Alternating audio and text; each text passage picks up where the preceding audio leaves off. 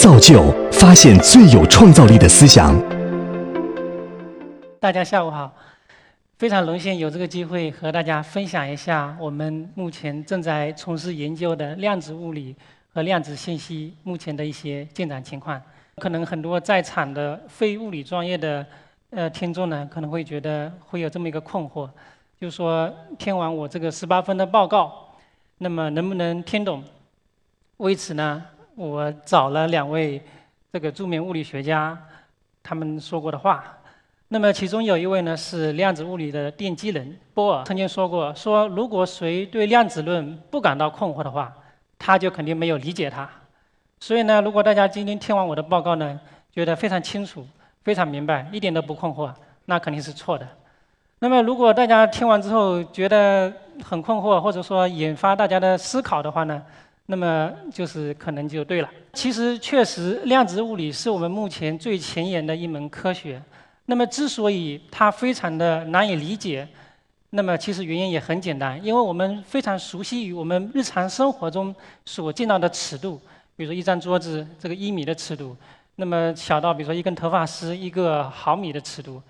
但是量子物理呢，它是研究比我们目前比如说头发丝的尺度还要小几千万倍甚至几亿倍的。这么一个尺度，那么量子呢？它其实是一种，就是物理上的一种概念，就是说我们的物质和能量，它是一个最小的离散的一个单位的。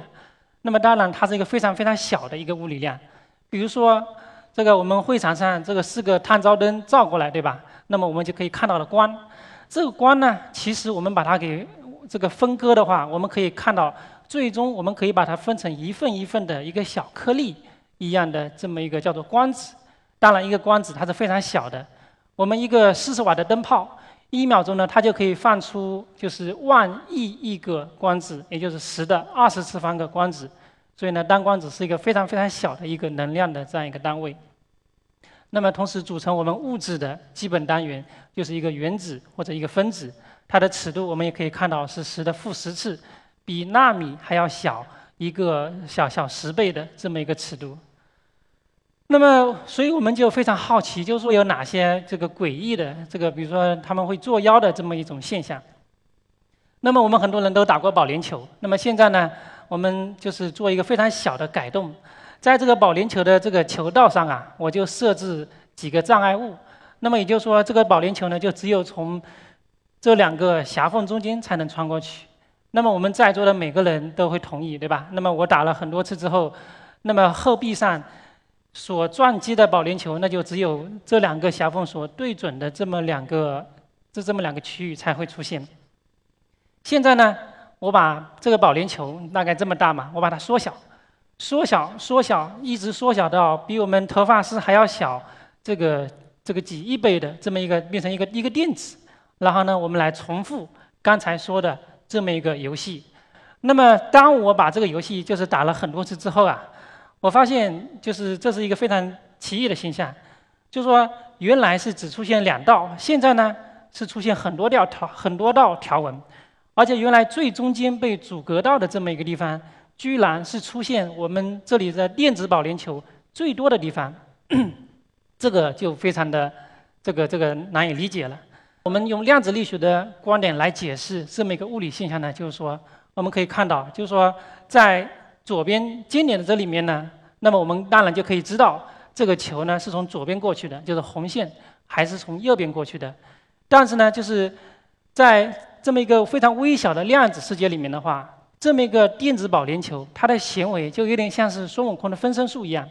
那么就是这个球被被被扔过去之后呢，那么它经过两条狭缝的时候，它就会像分身一样，变成两条道路，红色跟蓝色呢同时存在。那么之后呢，它又可以因为我们像水波纹一样的干涉呢，在最中心形成这么一个干涉条纹。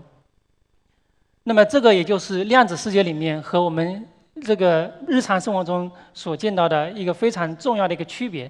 就是量子的这样一个状态啊，它可以允许几种状态同时存在，就是我们这里所说的左边和右边，或者就是红红线和这个蓝线。那么当然，我们在座有很多人可能就会这个。好奇宝宝对吧？会这个继续追问，那么我就拿一只眼睛来这里看一下，放一只眼睛在这里，就是我就来看一下到底就是来这个墙上，对吧？它是从左边过去的还是右边过去的？那么这个时候呢，又一个非常奇怪的现象出现了。这个时候，右边这样一种现象就消失了，它就又回到了我们刚才讲的经典的保龄球这样一种现象过去了。所以呢，这是第二个非常重要的区别，就是我们知道。在经典的物理学里面，我们很多人应该都学过牛顿力学，对吧？比如说，我们一个小斜坡上面一个一小石块，它会，比如说经过一秒钟，它就滑滑下来。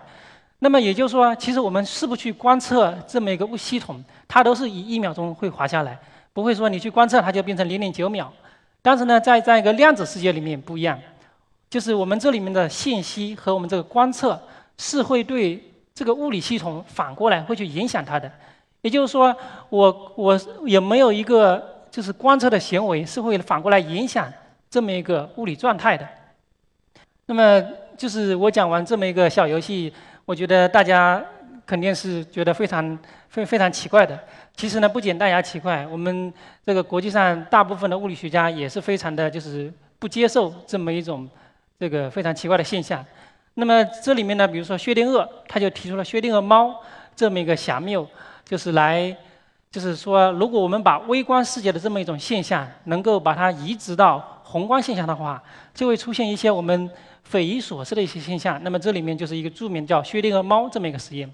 那么这里面就是说我有一个这个放射线的一个物质，它会有百分之五十的概率呢会衰变。那么如果它衰变的话呢，就会打破这个毒药，这只猫就死掉了。那么有另外一个百分之五十概率呢，它猫会活着。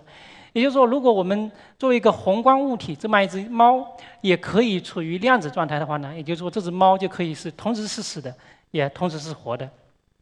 那么，当然，这个想谬只是为了来解释说，这个这样一种相干叠加的状态非常的令人难以理解。那么，当然，这个不是一，其实不是一个做很好的做科普，跟大家解释量子叠加的这么一个例子。但是呢，中国网民的智慧是是无穷的。前段时间在网上呢出现了一个翻版，叫做薛定谔的滚。那么这个例子呢，也许可以更加更加通俗的，虽然不是那么准确，来解释说量子可以同时处于两种就是自己都无法分辨的这么一种状态。那么我们这里讲的是只有一个量子态的情况之下。那么一如果我们有两个的话，那么又另外一种非常奇妙的现象又出现了，这个叫量子纠缠。量子纠缠呢，爱因斯坦把它称之为叫做遥远地点之间的一个诡异的互动。那么这是什么意思呢？比如说我们，如就是我们通过某种方法，把两个就是我们搓麻将用的那个骰子，对吧？把它制备成量子纠缠的话呢，那么就是我拿其中一颗，另外一颗呢，就是比如说我给我们这个会议的组织者，我可以去北京开会，或者去欧洲开会，甚至呢，我可以在月球上，就是说不管我们中间相距多么遥远。中间相隔着可以是千山万水，可以在内空间隔之外。但是呢，就是如果我这个骰子，就是我对它做一个测量，比如说我我扔一下，发现它其中是一个数字的话，比如说是一的话，那么我们这个会议组织者另外一个骰子呢，它也必须是一。那么如果我是三的话呢，它也是三；我是六的话，它也是六。就是说它会存在着这么一种，就是非常诡异的这么一种互动的这样一种行为。那么这里面其实我讲的只是量子力学一百多年发展历史之中比较有意思的几点吧。那么其实当然量子力学是一个非常波澜壮阔、壮这个壮阔、这个跌宕起伏的历史。大家可以感兴趣的话，可以去去更加深入的这个研究。最近的三十到这个三十年呢，随着我们实验物理学的一个非常这个重要的一些进进展，比如说像激光的方面等等呢，使得我们现在已经可以在实验室。真真切切地隔离出一个原子来，隔离出一个光子来，然后呢，我们可以对它做一些我们想要的一些控制和操纵，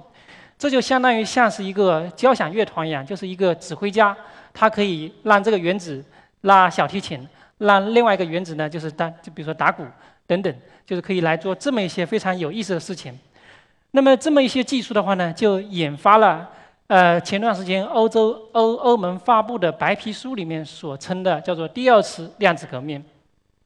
那么这个第二次量子革命就给了我们一些新的一些技术，可以突破目前经典信息技术的一些瓶颈问题，比如说信息安全，还有比如说这个计算，这个超快的计算等等。那么下面呢，我就根据刚才我们所讲的量子物理的原理呢，来给大家简单的解释一下这么几种技术的一些原理。那么我们刚才已经讲了，对吧？就是量子它是一个最小的单元，所以呢，我们没有办法进行对它这个分割了。所以呢，比如说我用这个单个光子来做这个信息的传输的话，如果有人想来切天，他就没有办法从中分出一点过来，来来来切天。但是我们今天所使用的，比如说光纤啊，这个光纤网络啊，你都可以，其实是可以，因为它里面是有这个几亿个光子或者是几亿个电子，你总是可以把它分出一点来，来切天它的状态的。也就是说，这样是量子的话呢，你没把没办法再就是对它进行分割了。那么有人说，那我就不分割，我就来看一下，我就在这个通道上来就是测量一下。但是呢，这也不行。我们刚才已经讲了，就是我这个保龄球扔过去之后啊，就是如果你来看的话，它就这样一个干涉条纹就消失了。也就是说，我这个观测是会不可避免的会影响这个物理的这个物理的这样一种状态。所以呢，正是因为这样一些基本的物理原理呢，就保证了，如果有人来窃听，必然会被发现。那么同时呢，就是保证了这个信息的安全。那么目前在这个领域呢，呃，我所在的就是中国科技大学潘建伟老师团队呢，目前在量子通信的研究上呢，在国际上处于一个全面领先的这么一个地位。那么比如说，呃，前几年《自然》有这么一个点评，就是中国在量子通信这个领域呢，从十年前。不不起眼的国家发展为现在的世界劲旅，将领先于欧洲与北美。那么可能在座的很多呃听众也知道，去年八月十六号，中国呢在世界上发射了首颗量子通信实验卫星。那么这个工作呢也是入选了去年的这个《自然》杂志评选的国际重大科学事件，以及科学美国人所评选的就是改变世界的十大创新技术，也是唯一一项就是北美之外的技术入选了这么一个。这个荣誉。那么还有前段时间像《华尔街日报》，那么他也做了一个非常长篇的一个这个这个关于这方面的一些报道。目前量子通信这么一个目前的发展现状呢，就是我个人的理解，我们现在正是处于一个发展基础设施的这么一个这个这个阶段。就像是我们可能大哥大还没有非常普及之前，我们先要把这个网络建好，我们要把这个基站啊、网络啊这方面这些都建好。那么在未来呢，我们就就是比较有信心，就是我们现在比如说从北京到上海的一个基础网络已经建好了。那么在未来，比如说到三到五年呢，我们可能就可以发展出一个叫做天地一体化的这个量子通信的网络。那么就是形成一个下一代的量子互联网，用来保障国家安全，以及可以汇集我们每个在座的，比如说我们的手机的银行支付啊、网上银行啊，就是等等这么一些应用。那么，这个是我刚才讲的量子物理这么一些非常奇怪的现象，可以给我们带来的第一个，也是最接近实用的这个技术。那么第二个，呃，大家可能非常感兴趣的技术呢，是叫做量子计算。那么我们都知道，计算基本单元是就是叫做一个比特，就是或者就是叫做零或者是一，可以用高电偏表示零，比如说低电偏表示一。但是呢，它每次就是只能处于一个状态。但是呢，这样一个量子的这样一种状态的话，我们刚才已经讲了，它可以多种状态同时存在。也就是说，我我我就刚才把这个左边的这个狭缝定义成零，右边这个狭缝定义成一，就是作为一个这个逻辑比特。也就是说，它是可以零和一是同时存在的。所以一个量子比特呢，它可以有两种状态同时存在。那么很简单，如果我有两个量子比特的话呢，它就可以有四种状态同时存在。如果我有十个的话呢，我就可以有一千零二十四种状态同时存在。那么这么一个同时存在这么一个寄存器，那我就可以通过一个函数，比如说 f(x)，这样的话呢，这个 x 从零到比如说一千零二十四呢，就可以同时给算出来了。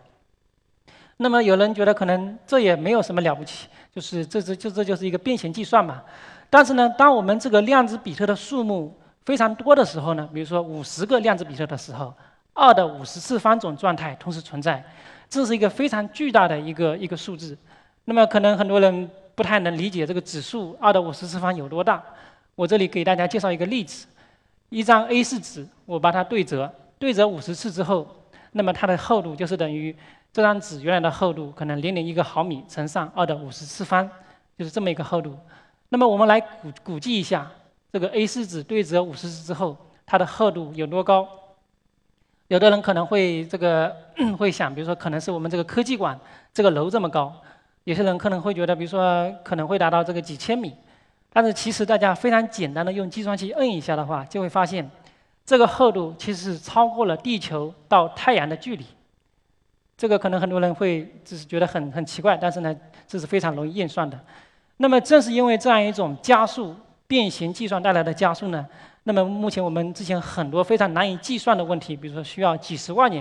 才能算清楚的问题呢，我们现在就要。如果量子计算机造出来的话呢，几秒钟就可以把它给完成了。那么我们也其实可以用刚才我们讲的这个孙悟空的分身术，来就是这个这个也也可以做一个解释。比如说我们要走一个有一百万种出口的迷宫，这样的话呢，我们如果是只有你一个人的话，你肯定需要平均尝试五十万次才能找到这个出口。但是呢，比如说如果你有这个五十个量子比特的话，对吧？你就可以把自己变成非常非常多的分身，一百万个分身。这样的话呢，你就可以非常快的就找到这么一个出口。所以这个就是呃量子计算的一个基本的一个原理。所以呢，当比如说我们粒子数达到大概五十个的时候呢，在某些问题方面，它的计算能力就可以超过我们目前的这个超级计算机。那么当这个粒子数达到比如说一百个粒子的时候，那么，比如说二的一百次方，它就是更大的一个一个数了。那么，比如说达到三百个粒子的时候，二的三百次方，这个数是如此之大，它超过了我们整个宇宙所有粒子数加起来的总和。所以呢，我们就是希望就是发挥量子计算在这样一些方面的一些作用。那么未来呢，我们就是在发展通用的量子计算机之前呢，我们可能会先发展出一些。为专门目的的一些量子模拟机，就会来解决一些特定的、具有重大经济和这个这个社会价值的一些问题。那么，比如说高温超导，我们现在对高温超导的这个机制呢还搞不明白。但一旦我们能够把这个机制搞明白的话呢，我们就可以把它用来指导、来设计超导的一些新材料。这样的话呢，就可以来解决很多的能源问题。量子通讯方面呢，我们国家目前是处于一个全面领先的这么一个地位。那么在量子计算方面呢，目前因为随着 国际上像谷歌、IBM 这么一些公司的介入呢，我们目前国家呢是在量子计算的某几个点上处于国际领先的这么一个地位。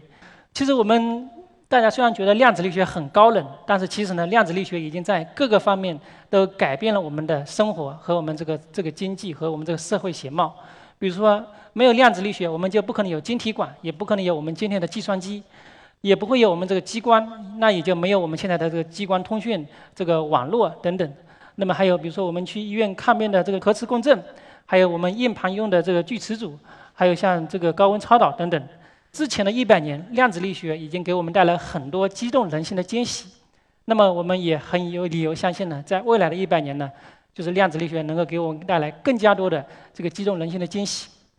那么我们希望就是。这样一个量子信息时代呢，能够给我们这么一个就是重新洗牌、弯道超车的这样一个机遇。那么我们能够把这个整个国家的力量整合起来，在量子信息这样一个新的领域呢，能够就是在国际上取得一个比较领先的一个地位。